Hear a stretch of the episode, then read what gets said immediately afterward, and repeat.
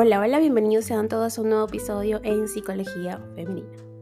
Para quienes son nuevos por acá, mi nombre es Isnaikar Blanco, soy psicólogo clínico y me especializo en la atención a mujeres, trabajando lo que es el empoderamiento, el crecimiento personal y la autogestión emocional.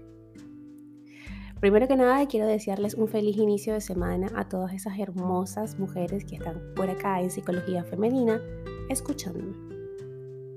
Y por supuesto, eh, bueno, también pedirles una disculpa porque por algunos problemillas técnicos no pude iniciar este sábado la tertulia, pero espero y bueno, planifico que todo se dé y este sábado hagamos la primera tertulia del año a través de la plataforma de Clubhouse. El tema va a seguir siendo el mismo que les había publicado en Instagram y que les comenté en mi grupo de lectura. Ahora sí, sin más preámbulos, comencemos con este episodio. Como viste en el título, vengo a hablarte sobre los narcisistas y si estos llegan a sufrir en algún momento. Sabes que ese es un tema que he hablado ya en otras ocasiones acá en mi, podcast y si quieres saber, pues te invito a que me escuches en la temporada pasada, temporada 3 donde tengo varios episodios dedicados a este tema. En efecto, los narcisistas sufren, ¿ok? Y dicho sufrimiento parte del hecho de no ser amados por ellos o como ellos quisieran, de experimentar envidias constantes y una frustración intensa ante un mundo que no es como ellos desean. Vamos a profundizar un poco más en este tema. Como te dije ya, los narcisistas sufren y son especialmente propensos a los trastornos depresivos. Y te preguntarás, Snaker, ¿cómo puede ser esto posible? ¿No? ¿Cómo puede alguien con un perfil de personalidad definido por un ego grandioso padecer angustia, tristeza, desconsuelo y desesperanza? Lo cierto es que la comunidad científica lleva años explorando esta realidad psicológica y el tema es más que interesante. Recordemos la leyenda grecolatina de Narciso. Después de que este joven rechazara y se burlara de la ninfa Eco, la diosa Némesis lo castigó. Hizo que se enamorara de su propia imagen reflejada en un estanque. El joven engreído sufrió lo indecible al darse cuenta de que su imagen no podía devolverle el amor que él necesitaba.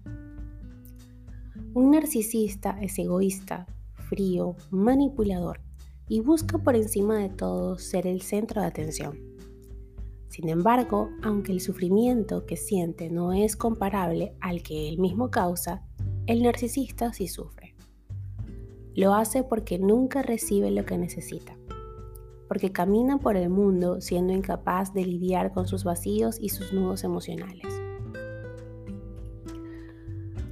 Sambaknit es un profesor de psicología israelí y es conocido por un libro titulado Malignant Self-Love, Narcissism Revisited. Señala en esta Biblia sobre el narcisismo que dicho trastorno de la personalidad vive de manera constante en la esfera del sufrimiento emocional. Es más, cuanto más patológico es este perfil, más común es que derive en depresión. Esto mismo es lo que se concluyó en un estudio realizado en el 2020 en la Universidad de Columbia Británica. Sabemos que las dos formas en las que se manifiesta el trastorno narcisista la grandiosidad y la vulnerabilidad se vinculan de manera directa con dicho trastorno del estado de ánimo. Ahora bien, ¿por qué sucede esto? ¿Qué mecanismo lo explica? Vamos a entender un poco más respecto a estas dos preguntas de las causas por las cuales un narcisista puede sufrir. Primero que todo está la vergüenza, que es una emoción corrosiva a menudo se afirma que el trastorno de personalidad narcisista es una de las condiciones más complejas y lesivas en el plano social. Si hay algo que define a estas personas es la necesidad patológica de recibir atención y admiración. Sin embargo, hay otra dimensión de la que no se habla demasiado. Y es que un narcisista está atrapado de manera constante en un bucle que va de la vergüenza a la rabia. Se siente mal consigo mismo porque se percibe en desventaja la mayor parte del tiempo. Porque no tiene lo que otros tienen. Porque ansía ser siempre el más admirado, querido y exitoso. No lograrlo le hace sentir ira. Asimismo, y a pesar de que siempre se muestra como grandes o se muestran como grandes triunfadores, no podemos olvidar que esta actitud es un escudo. En su interior lidian con un sentimiento de fracaso persistente, que incrementa el sentimiento de vergüenza y con él la agresividad. Una manera de comprender buena, de comprender bien esto, ¿no? o buena parte de los trastornos de la personalidad es profundizar en cómo manejan sus emociones. En el caso del narcisista es común que estén dominados por la vergüenza camuflada y la rabia silenciosa. Los narcisistas sufren porque el mundo no es como ellos quieren que deseen y desean. Su mente cerrada, inflexible como una barra de acero, no les permite ver las cosas en perspectiva y comprender los comportamientos ajenos o considerar otros enfoques. Un hombre o mujer narcisista funciona en piloto automático. O estás conmigo o estás contra mí. O las cosas salen como yo espero o esto es un fracaso. Este enfoque inflexible erige poco a poco las bases de una depresión. Por otro lado, tenemos que si hay algo que acumula en su historial, esta persona es el abandono, el rechazo y la soledad. Tarde o temprano todos terminan alejándose de ellos. Puede que nos deslumbren al principio y que casi sin saber cómo caigamos en su embrujo, caemos allí. Sin embargo, más tarde que pronto, uno abre los ojos y escapa como puede de dichas presencias. Bien es cierto que los narcisistas están muy bien equipados en cuanto a mecanismos de defensa se refiere. Es verdad que se darán a sí mismos sofisticadas explicaciones para proteger su ego. Pero tarde o temprano cada abandono les pesará más. El malestar emocional terminará comprometiendo su equilibrio psicológico. A la hora de comprender por qué los narcisistas sufren, es interesante profundizar en sus dos tipologías. Esto permitirá comprender el relieve de este tipo de personalidad patológica que navega con frecuencia en nuestra cotidianidad. Así que primero que nada, las personas con rasgos narcisistas vulnerables son perfiles muy sensibles a las palabras, las conductas y las críticas. Siempre están a la defensiva y suelen responder con agresividad. Estos hombres y mujeres sufren y caen en depresiones constantes porque no son incapaces de entender y gestionar sus emociones, o porque son, mejor dicho, incapaces de entender y gestionar sus emociones. Por otro lado, tenemos a los narcisistas grandiosos.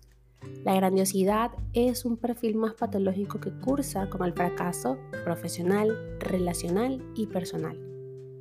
Son personas que terminan aisladas y que nunca alcanzan la autorrealización. Esa frustración es tan profunda como un pozo sin fondo. Como podemos ver, esas dos manifestaciones del narcisismo tienen una raíz común, su analfabetismo emocional y también relacional. El primero carece de autoestima, el segundo la tiene sobredimensionada.